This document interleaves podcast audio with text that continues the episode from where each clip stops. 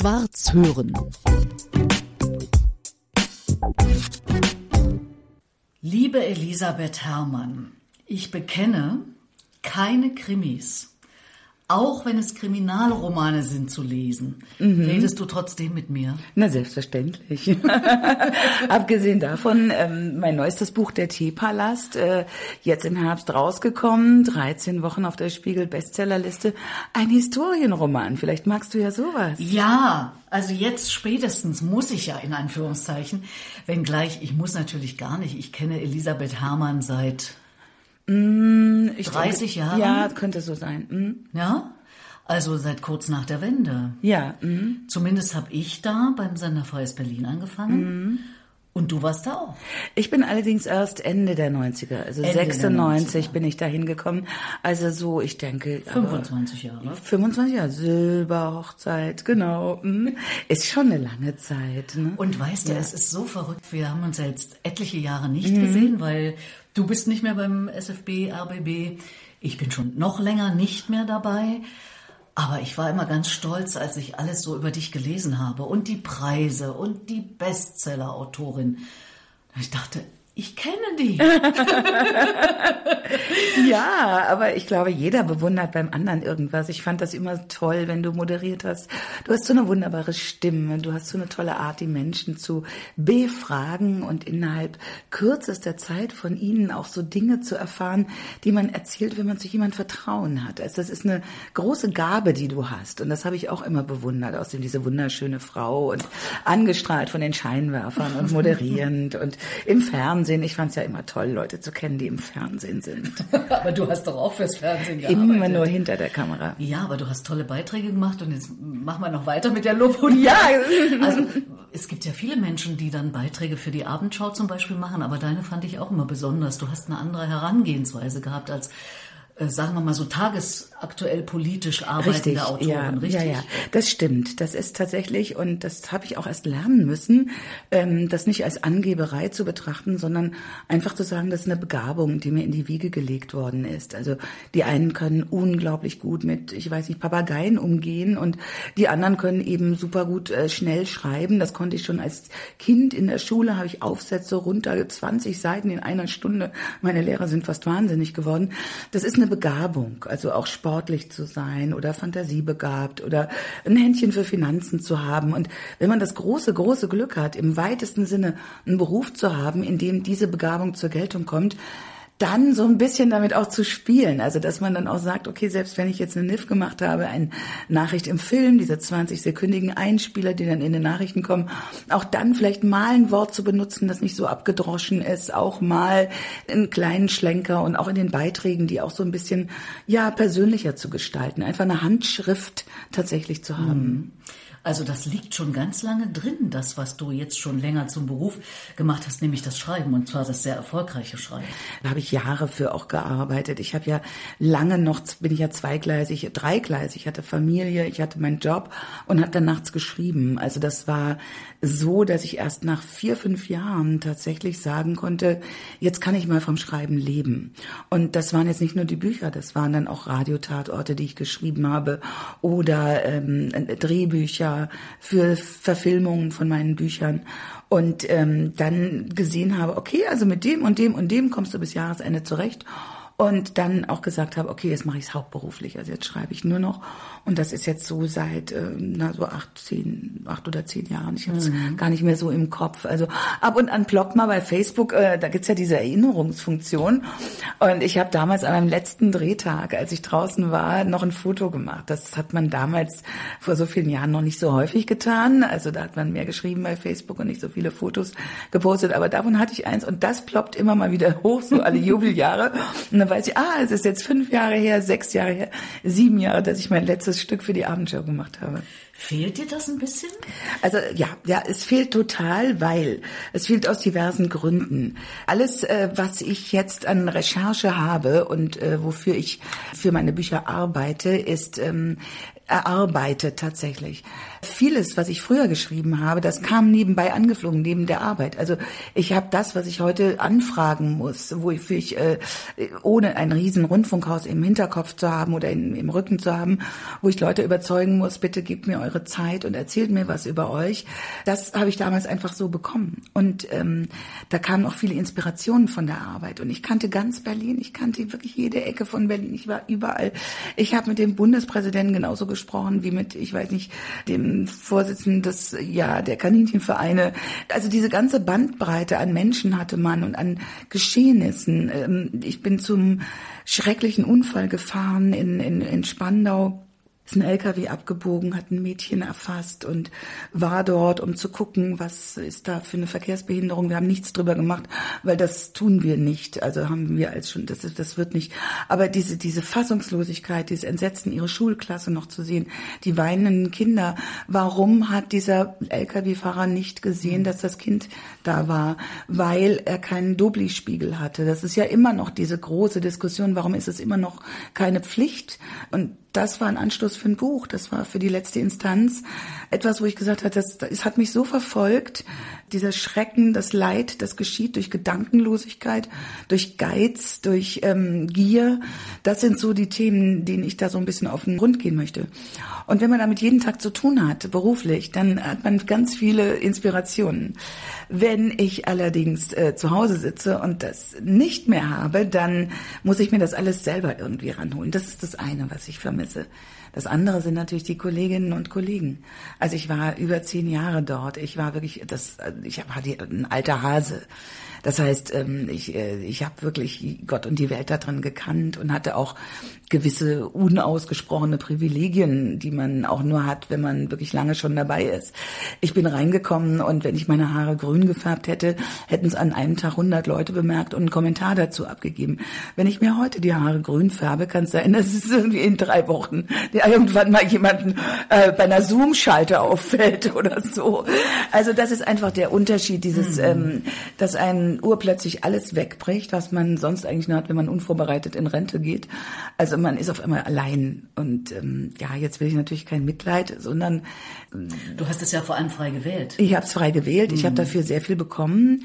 Es hat aber auch Jahre gedauert, bis ich in diesem Umfeld auch wieder Fuß gefasst habe, bis man Kollegen, Kolleginnen so kennenlernt, dass man auch, dass Freundschaften auch entstehen, auch Berufsfreundschaften wieder. Nicht alle Leute, die man über Beruf kennenlernt, die bleiben ja dann Lebensfreunde. Also es ist eigentlich erstaunlich wenig geblieben aus meinen Berufsjahren. Das sind immer Freundschaften, die über andere Wege dann zustande gekommen sind. Aber es gibt so Berufsfreundschaften und ähm, die, die habe ich jetzt auch, aber das ist, ähm, das dauert, das braucht seine Zeit. Hm. Ich stelle mir das ja toll vor. Du sagst, äh, schon in der Schulzeit hast du in einer Stunde 20 Seiten geschrieben, dann hast du ja gar nicht das Problem, was Schriftsteller oft beschreiben, das weiße Blatt und sie wissen nicht, wie es losgehen Ach, überhaupt nicht. Tagelang also, können ach, sie nicht losgehen schreiben. Schreibblockade ist, ist bei dir nicht ach, Losgehen ist das Schönste, was es gibt. Das Schwierigste ist, es wieder zusammenzufügen, aufzuhören am Schluss, also einen mhm. guten Schluss zu finden. Etwas, was die Leute auch nochmal wirklich mitreißt am Ende. Dann alle Fäden zusammenführen. Also Anfänge sind wunderbar. Ich kann aus jedem Satz ein Buch anfangen. Diese Anfänge, diese ersten 50, 100 Seiten, wo man noch fabulieren kann, erzählen kann und später muss man dann alles so hinbiegen in genau die Richtung, in die es dann auch gehen soll. Also ich glaube, das Geheimnis ist Vorbereitung. Also früher habe ich ganz ohne Exposés einfach nur auf eine vage Idee hingeschrieben. Das habe ich immer mehr professionalisiert, also dass ich jetzt wirklich äh, für das neue Buch, das ich habe, habe ich glaube ich acht Seiten Inhaltsangabe letzten Endes. Ich genau weiß, okay, dann bist du beim Drittel, dann bist du bei der Hälfte, jetzt zieh mal ein bisschen an. Du musst ungefähr in dieser Seitenzahl bleiben. Das ist leider so. Man kann nicht in 1500 Seiten Buch schreiben. Das geht das nicht. Das würdest du lieber machen? Tatsächlich ist so, der Teepalast hätte ursprünglich, glaube ich, äh, fast 1000 Seiten gehabt. Ähm, dann hat aber irgendwann, da war er dann so schön auf dem Weg so Richtung äh, 400, 500 und ich sagte, ich bin noch gar nicht am Anfang raus und dann sagten die im Verlag, das geht nicht.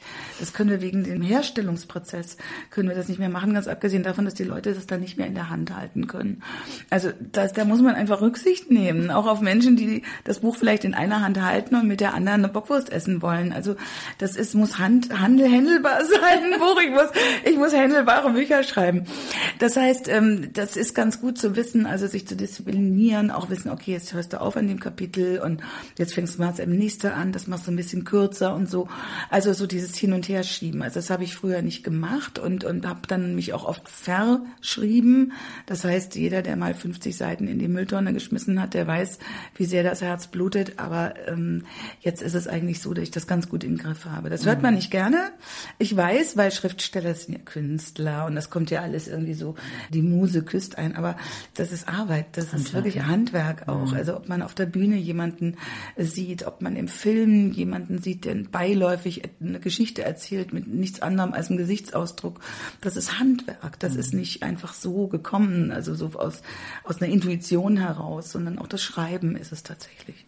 Du hast betont, dass der neue Roman, der Teepalast, ja ein historisches Werk ist. Wobei in deinen äh, Krimis äh, gibt es ja auch ganz viel historische Hintergründe. Worauf ich jetzt aber hinaus will, ist, da wir ja über Leben und Tod reden, zumindest in diesem Podcast ist das das große Thema, also genau genommen über alles, ja, ja, ja. Ähm, dachte ich mir so in der Vorbereitung, also Elisabeth ist ja überhaupt die Expertin für den Tod. In Krimis sterben doch Leute, oder? Das ist richtig. Das ist aber der unnatürliche Tod dann letzten Endes. Also mhm. der natürliche, den wir ja alle ersehen und erhoffen. Also man liegt äh, sanft gebettet und ähm, man weiß, man hat alles auch geregelt und man ist irgendwie 127 Jahre alt geworden und freut sich jetzt aufs Himmelreich. Ähm, ich, na, ganz ehrlich gesagt, ich möchte nicht sterben. Also ich möchte es nicht. Also ich, ich werde traurig gehen. Also weil ich das Leben liebe, weil ich die Menschen liebe, weil ich die Welt liebe. Ich hoffe, ich komme irgendwann in einen Zustand, wo ich wirklich loslassen kann. Ähm, das wäre für mich wünschenswert. Im Moment wäre es so, dass ich sage, also wenn jetzt zum Beispiel eine Diagnose käme oder mhm. nicht Puls greifen, um Gottes Willen, es ist noch nicht so weit. Ne? Also wenn ich äh, jetzt so gehen müsste, das, das würde mir sehr, sehr leid tun. Tatsächlich merke ich auf der anderen Seite aber auch, dass ich älter werde. Also ich bin jetzt 63 Jahre alt. Die Zahl der Sommer, die noch kommen, ist überschaubar. Die Zahl der Bücher, die ich schreiben werde, auch mittlerweile. Tatsächlich äh, ignoriere ich viel, aber die Zeit der Anfänge scheint auch langsam vorüber zu sein. Die Zeit der Wahlmöglichkeiten. Klar könnte ich jetzt nochmal Medizin studieren, aber was hätte das hm. für einen Sinn? Also man möchte ja sich dann auch irgendwie, ja, das, das wird halt weniger. Also mhm. deshalb bin ich sehr froh, dass ich den Job habe, den ich jetzt habe, weil den kann ich bis 100 machen und ähm, der erfüllt mich einfach total. Das, das mhm. ist sehr schön. Ja. Aber ähm, tatsächlich, um auf die Frage nochmal zurückzukommen. Was den Tod betrifft. Da bin ich eigentlich eher so auf dem unnatürlichen Weg. Also Mord, ähm, weniger Totschlag, wirklich geplanter Mord oft. Ähm, es hat auch schon mal einen Krimi gegeben, wo sich herausstellte, dass es ein Unfall war zum Schluss. Aber meistens ist es so, dass ich mir eine Tat ausdenke und äh, die dann auch ausführe, also fiktiv natürlich, und dann mich um die Lösung bemühe. Ach, du übst das nicht vorher und schreibst es dann ähm, erst. Ich übe es nicht vorher, aber tatsächlich war ich äh, vor zwei Jahren in den USA bei Freunden äh, Rednecks, äh, Trump-Wähler, trotzdem Freunde, weil herzensgute Menschen. Und äh, der äh, Herr Nathan, also meine Güte, es gibt, glaube ich, drei Millionen Nathans in den USA, ich darf das so sagen, ne? der hat zu Hause so, ich glaube, ein Dutzend äh, Schusswaffen, geht auch auf die Jagd. Und da sind wir mal rausgefahren und haben Schießen geübt mit verschiedenen Waffen und habe zum Beispiel festgestellt, ich könnte keinen Revolver bedienen. Also es würde mir, es würde mir komplett aus der Hand fliegen, das, das Gerät. Und ähm, während Rückstoß auch nicht zu verachten ist, um einfach mal zu checken, wie sind so, wie ist das Verhalten der unterschiedlichen Waffentypen. Also das übe ich dann schon, das will ich wissen. Es ist mir auch wichtig, zum Beispiel äh, Professor Brochhausen in, von der Uni Regensburg ist Rechtsmediziner, mit dem arbeite ich sehr gerne zusammen. Den frage ich dann auch mal, wie ist das so? Und den habe ich auch schon mal besucht, da habe ich dann also meinen ersten Dickdarm gesehen, so in Scheibchen zersägt und diese schönen, schönen Präparationsplatten, die so im Eis sind, ne? die werden so mit Eis überzogen und dann wird da diese hauchdünnen Scheibchen von Gehirn, Dickdarm und sonstigem ähm, da draufgelegt und ich dann auch gemeint, ne, die können wir auch gut Martin Martini im Sommer nehmen und alles. Also die sind so witzig drauf. Aber nein, sehr ernsthafte Leute, aber mit Herrn Bruchhausen kann man lachen. Und das ist auch wichtig, glaube ich, dass man lacht und, und fröhlich ist und auch wenn der Tod da ist. Also ich weiß es zum Beispiel, dass es wenig ähm, Momente gibt, wo man mit solcher Liebe lacht wie auf Trauerfeiern. Also, oder auch, ich weiß noch, als meine Mutter verstarb, da war ich dann dabei und dann kam mein Bruder noch dazu und äh, wir sind dann so die Nacht haben wir dann so am, am Bett meiner Mutter verbracht und Geschichten erzählt und unglaublich gelacht und wir waren uns so so nah wie seitdem nicht mehr und vorher auch nicht mehr. Mhm. Trauerfeiern, viele sagen ja um Himmels willen, ich will dieses Primborium nicht. Äh, es ist für mich hat es einen Sinn. Also auch dieses Kaffee und Kuchen hinterher. Man kommt zusammen, man sieht Leute, die man 30 Jahre nicht gesehen hat. Und alle sind in der Stimmung, wo sie sagen, lass es gut sein oder lass uns nochmal anfangen, lass uns Dinge vergessen, lass uns äh, des Verstorbenen, der Verstorbenen willen einfach jetzt das Leben feiern und dass wir uns gesehen haben also so schlimm der Anlass ist, aber ich, ich bin überhaupt nicht der Typ, der sagt, ah, das ist ja so schlimm hinterher und irgendwie weiß der Geier. Nein, ich, ich mag es, die Menschen dann auch zu sehen, die man so nur in der Kirche oder im Trauerzug gesehen hat und äh, dann natürlich auch den Gefühlen freien Lauf zu lassen, aber dieses hinterher abschließen und, und, und Zusammensein einfach, das ist was sehr Wichtiges mhm. für mich. Wenn man es so betrachtet, und das ist mir sehr nah, so wie du es gerade beschrieben hast, es ist ja eine ganz natürliche Angelegenheit Zumindest wenn man die Welt so sieht, wie du sie offenbar auch siehst, aber ich für mich kann ich es ganz klar sagen. Es gibt das Leben so intensiv für mich wie möglich und das Leben endet mit dem Tod. Es ist ein natürlicher Prozess und dieser, diese Angst, diese Scheu, sich mit Tod zu beschäftigen während des Lebens, also ich werde ganz oft von Leuten angeguckt und sage, wieso beschäftigst du dich mit Tod? Ich sage, na, weil das für mich was ganz Natürliches ist. Es wird irgendwann soweit sein. Und nicht beweinenswert für mich, sondern es ist dann so. Ich lebe mein Leben so intensiv, dass ich sage, okay, und wenn es dann soweit ist, ist auch okay. So diese Haltung, du guckst mich jetzt gerade ganz fragend an. Nein, ich denke, ich denke nach, weil diese Haltung ist auch etwas, ähm, die Trennungen zu eigen ist. Mhm. Zum Beispiel eine Trennung, ähm, wo man dann oft so das Gefühl hat, man weint gar nicht darum, um den Menschen, den man verloren hat, sondern um das, was man hätte mit ihm haben können. Ich glaube, je runder, je erfüllter, je freudvoller, je mit Liebe erfüllter ein Leben gewesen ist, desto weniger denkt man, ach hätte man doch oder so, was den Abschied auch leichter macht. Ich selber, ich habe ja eben gesagt, ich, ich möchte nicht sterben, also ich möchte auch nicht älter werden. Das ist, das ist irgendwie, das mag ich nicht, das ist scheiße. Hast du schon mal den Wunsch irgendwo vorgetragen, wo ähm, es realistisch ist, äh, dass du den umgesetzt bekommst? Nein, nein, ich glaube, wir müssen tapfer sein. Also wir müssen wirklich tapfer sein und der Sache ins Auge sehen und wissen, dass wir alle mit unserem ersten Schrei äh, zum Tode verurteilt sind und ähm, dass uns aber der Gedanke daran, dass alles endlich ist. Also ich finde es nicht okay, dass alles endlich ist. Es gibt ja Leute, die sagen, ach, das macht alles erst so richtig kostbar und so. Ich glaube, wir geben die Kostbarkeit und und nicht irgendwie eine gesetzte Linie oder so. Das ist so, ist für mich so, ha, zum Beispiel, jetzt schweifen wir ein bisschen ab, aber dieses Lebe jeden Tag, als wäre es dein letzter. Wirst du jeden Tag Orgien feiern, wahllos Männer bespringen, trinken bis zum Umfallen, kiffen, rauchen, äh, wüste Dinge erleben, als ob es dein letzter Tag wäre, Banken überfallen, ähm, dich vor den Zug stellen, sonst was. Ich kann nicht jeden Tag leben, als ob es mein letzter Tag wäre. Dann hätte ich ja kein Leben mehr. Also das muss ja auch gelebt werden in all seiner Langeweile, in all seinen Enttäuschungen, in, in all dem, was so eben das Leben dann so jahrzehntelang ausmacht. Da gibt's Höhe und Tiefpunkte, aber dazwischen gibt's auch dieses Normalmaß und das muss eben auch äh, erfüllt werden. Ähm, von daher, wenn man zum Schluss sagen kann, es ist gut gelaufen, ich habe mein Bestes gegeben, ich glaube, das ist es, ich habe mein Bestes gegeben, wohl wissend, dass man, wie oft man versagt hat. Also ich weiß, es gibt so hunderttausend Situationen, wo ich Schiss habe, dass die, während ich auf dem Sterbebett liege, dann irgendwie so hochkommen, so Banalitäten, so dummes Zeug, so, wo man Zum irgendwie, Beispiel? ich habe meine Lehre gemacht und war das Mädchen und vergessen das Klo abzuschließen, dann wird, reißt jemand die Tür auf, steht mein Chef vor mir und ich mit runtergelassenen Hosen. Das ist so eine Situation, die möchte ich nicht auf meinem Sterbebett haben, aber ich habe das Gefühl, die wird kommen, weil das ist irgendwie, da siehst du so die Größenordnungen von äh, Schmach und Verderben, die man so aufgehäuft hat.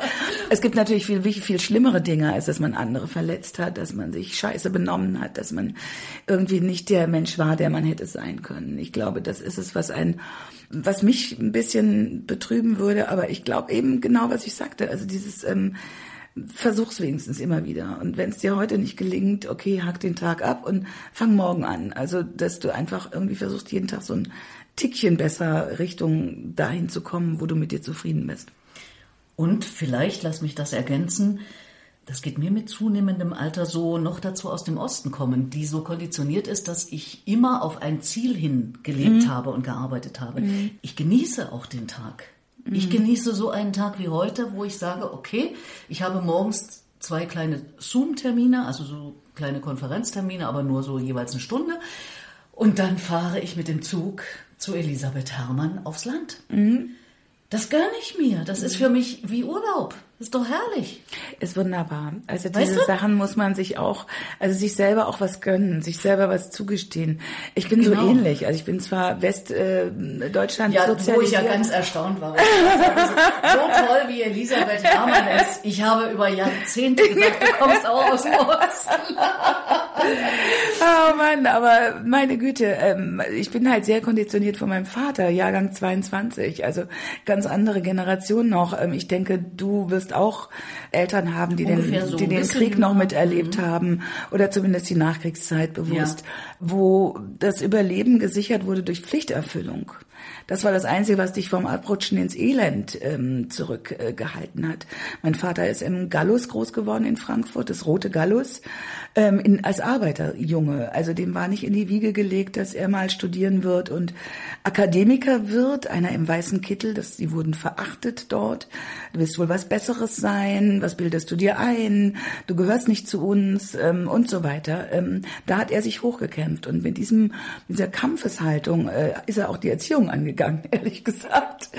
Und ähm, dieses, äh, du, du, du musst einfach durchhalten, bis du das geschafft hast oder so, äh, das ist schon sehr drin in mir. Mein ganzes Leben, als ich jünger war, war ich komplett undiszipliniert. Also das jetzt hier, dass du hier sitzt und ähm, und, und, und wir können am Tisch sitzen, ohne dass da das Geschirr von vor vier Wochen draufsteht. Dass du, sagen wir mal, ein Badezimmer benutzen kannst, dessen Zweck man auch noch erkennt. Es war in meinen jungen Jahren nicht so. Also bei mir ist es so, umgekehrt gewesen. Mhm. Ne? Ich habe alles so gemacht, worauf ich Lust hatte und auf alles gepfiffen, wahrscheinlich auch als Reaktion auf das, was mein Vater mir so mitgegeben hat. Und das Ruder erst mit Mitte, Ende 20 rumgerissen. Also bis dahin habe ich keinen Beruf gehabt, habe nicht gewusst, was das aus mir werden soll. Und dann ging es eigentlich erst los mit einer mit einem Anfang, dass ich dachte, okay, geh doch mal zu diesem Kabelradio, die suchen Leute. Und dann ist da ein Volontariat draus geworden, dann zehn Jahre Radio dann äh, nochmal zehn Jahre Fernsehen und jetzt zehn Jahre Schriftstellerin. Also das hätte ich mir auch nicht träumen lassen. Und ähm, ich glaube, als mein Kind dann auf die Welt kam, also mhm. dann ging das los mit der Disziplin und mhm. Akten zusammen und jetzt musst du da, es ist, aber ich glaube, jeder, der ein Kind gekriegt hat, ähm, der weiß, was das heißt. ich habe das Kind kurz kennengelernt, ist ja prächtig gelungen, also kann man nicht anders ja, sagen. Ja, ja, also Shirin ist zauberhaft. Also das Kind ist, 23, ja, ja. Aber wir verstehen uns sehr gut und was ich auch sehr mag, sie ist auch sehr gerne hier draußen und das ist eben auch sowas, wenn wir so Leben und Tod haben, ähm, mit 63 oder sagen wir mal, das Haus habe ich mit 60, also mit 59 gekauft, dann drei Jahre umgemodelt, dass man überhaupt hier leben kann.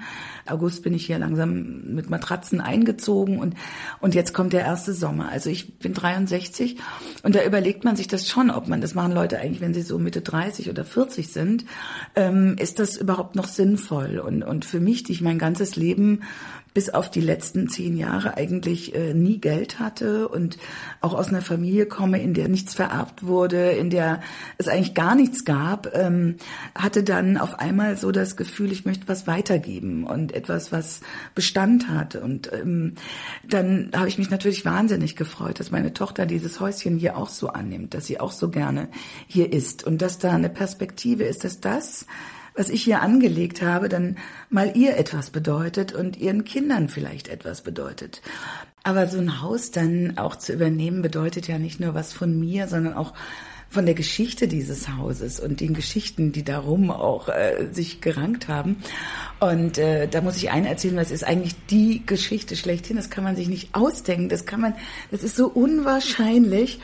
Ich erzähle mal kurz, ich habe eine ganz wunderbare Nachbarin, hochbetagt in den 80ern und ähm, das Haus war entkernt und auch schon wieder ein bisschen aufgebaut innen. Und ich wusste, sie stirbt vor Neugierde, um das mal von innen zu sehen. Und dann meinte ich, wollen Sie denn mal reinkommen an einen schönen Sommertag, wo ich zuvor mit Freunden im Garten gearbeitet habe und zwischen Haus und Garage einen Baumstrunk entfernt habe. Ja, ich möchte gerne. Ach, das haben Sie aber schön gemacht und das ist ja so wunderbar. Und sie tritt ans Fenster, von dem man vom Haus zur Garage auf das Stück Rasen gucken kann. Ach, und da liegt er ja, der Kleine. Ich sage, Entschuldigung, wer liegt da bitte? Und dann erzählte sie, dass ähm, vor langer Zeit, als sie selber ein Kind war, hier ein Zahnarzt dieses Haus gebaut hatte und ähm, dann, äh, als der Sohn vier Jahre alt war, der an einer Krankheit verstorben ist, der Kleine, und der Vater sich von dem Sohn nicht trennen wollte und ihn draußen im Garten zwischen Garage und Haus beigesetzt hat. Und so schauten wir also verträumt hinaus auf diesen Grasflecken, wo ich gerade den, und ein Baum haben sie noch drauf gepflanzt, dessen Strunk ich gerade entfernt hatte, froh war, dass da nicht irgendwie Zeugnisse von anderen Dingen noch ähm, auftauchten. Und meinte ich, ging das denn? Sagte, ja, ja, das war so jemand, dem, dem hat man eigentlich nicht widersprochen. Und dann, huch, das hätte ich jetzt vielleicht nicht sagen sollen. Sag ich, doch, nein, das ist okay, dass Sie mir das gesagt haben. Darum geht es ja gar nicht. Ich will gar nicht wissen, was in den Brandenburger Wäldern, wer da alles liegt. Aber wissen Sie, ich muss irgendwann einen Graben graben vom Haus zur Garage wegen der Stromleitung. Und da möchte ich ungern äh, Dinge zerstören oder so. Am nächsten Tag schrieb ich dem Revierposten der kleinen Stadt in der Nähe, der Polizei also, und schilderte ihr das und sagte, also ich würde gerne wissen, ob das stimmt. Also die Frau ist, erscheint mir total klar. Aber wenn ich jetzt einen Graben grabe und was, was bedeutet das rechtlich, was bedeutet das ethisch? Was heißt es für mich persönlich, ein Skelett im Garten zu haben, ein Kinderskelett? Ein Tag später kam die Nachricht auch per E-Mail. Also sie hätten sich jetzt erkundigt bei der Gemeinde und das Grab wäre ja schon seit 72 Jahren im Garten, da wäre nichts mehr zu befürchten. Ich, okay, das war also bekannt, ne? Und es wären auch, dann würde auch nichts mehr übrig bleiben und so. Und ähm, ich hatte dann auch erfahren, dass der junge Werner hieß und hatte dann auch beschlossen, erstmal so Wiesenblumen drauf auszusehen und alles. Und jetzt, als wir diesen Graben gegraben haben, habe ich auch Anweisungen gegeben, da wirklich einmal um diese Stelle herum zu graben. Und das ist eben das, was ich mit den Geschichten meine. Ich bin mir ganz sicher, die Leute, die hier draußen vorbeilaufen und das Dorf kennen und die Geschichte des Dorfes und auch die Geschichte des meines Gartens, dass sie da schon sehen, was, was mache ich da eigentlich? Tue ich da mit einem Bulldozer komplett alles Plane machen? Oder gehe ich mit Respekt mit sowas um? Und ich habe dann auch äh, verschiedene Ratschläge von Freunden bekommen. Und ich denke, ich werde es so machen, dass ich äh, den Pfarrer bitte mal eines Tages hier zu kommen und das Haus zu segnen und auch ähm, seine früheren Bewohner zu segnen. Und ich habe das Gefühl, ich habe einen kleinen Schutzengel hier. Also das ist so für mich ein, ein schönes Gefühl eigentlich und habe es auch meiner Tochter erzählt, die auch der Meinung ist, es ist gut, weil es, der Junge ist geliebt worden und man wollte ihn nicht weggeben und der hat auch das Haus geliebt. Also das ist eine Voraussetzung, womit man eigentlich super damit klarkommt. Aber ich habe seitdem versucht, im Euro-Jackpot zu gewinnen, weil ich dachte, die Chancen, Multimillionärin zu werden, müssten doch eigentlich wesentlich geringer sein als die, die ich jetzt hatte, als Krimi-Autorin mir ein Häuschen in Südbrandenburg zu kaufen und ein Kinderskelett im Vorgarten zu haben. Das kann doch nicht wahr sein. Die Chancen stehen eins zu fünf Milliarden oder so. Aber ähm, das Schicksal war mir seitdem nicht mehr sehr gewogen. Ich habe nicht gewonnen. Ich will nochmal anknüpfen an den Punkt, wo wir vorhin schon waren. Ich sage schon seit ganz vielen Jahren, Elisabeth, wenn ich morgen unter die Straßenbahn komme oder hier vor deiner Tür unter den Zug, was nicht passieren wird, mhm. ja, hoffen wir mal. Nicht so schnell, nein. mhm. Ist es nicht so schlimm, weil ich habe mein Leben bis zu diesem Moment und ich habe dich noch besuchen können. Mhm. Naja, gelebt. Ja, aber möchtest was, du nicht nächste Woche nochmal toll essen gehen? Ja, natürlich. Oder ich komme irgendwie nochmal mit deinem Freund irgendwie einen schönen Urlaub machen? Ja, oder ich alles. möchte auch gerne nochmal einen Kerl kennenlernen, ordentlich Gas geben und sowas. Möchte ich alles. Also das ist es, das meine ich. Also, ja, okay. Ja, ich hätte jetzt auch nicht das Gefühl, wenn ich jetzt irgendwie hier jetzt tot umfalle während des Interviews, kann alles passieren. Lieber ne? nicht, bitte nicht. Also ich hätte als auch nicht das Gefühl, äh, es ist jetzt vergeudetes Leben gewesen, dass, dass da irgendwie äh, am Boden liegt.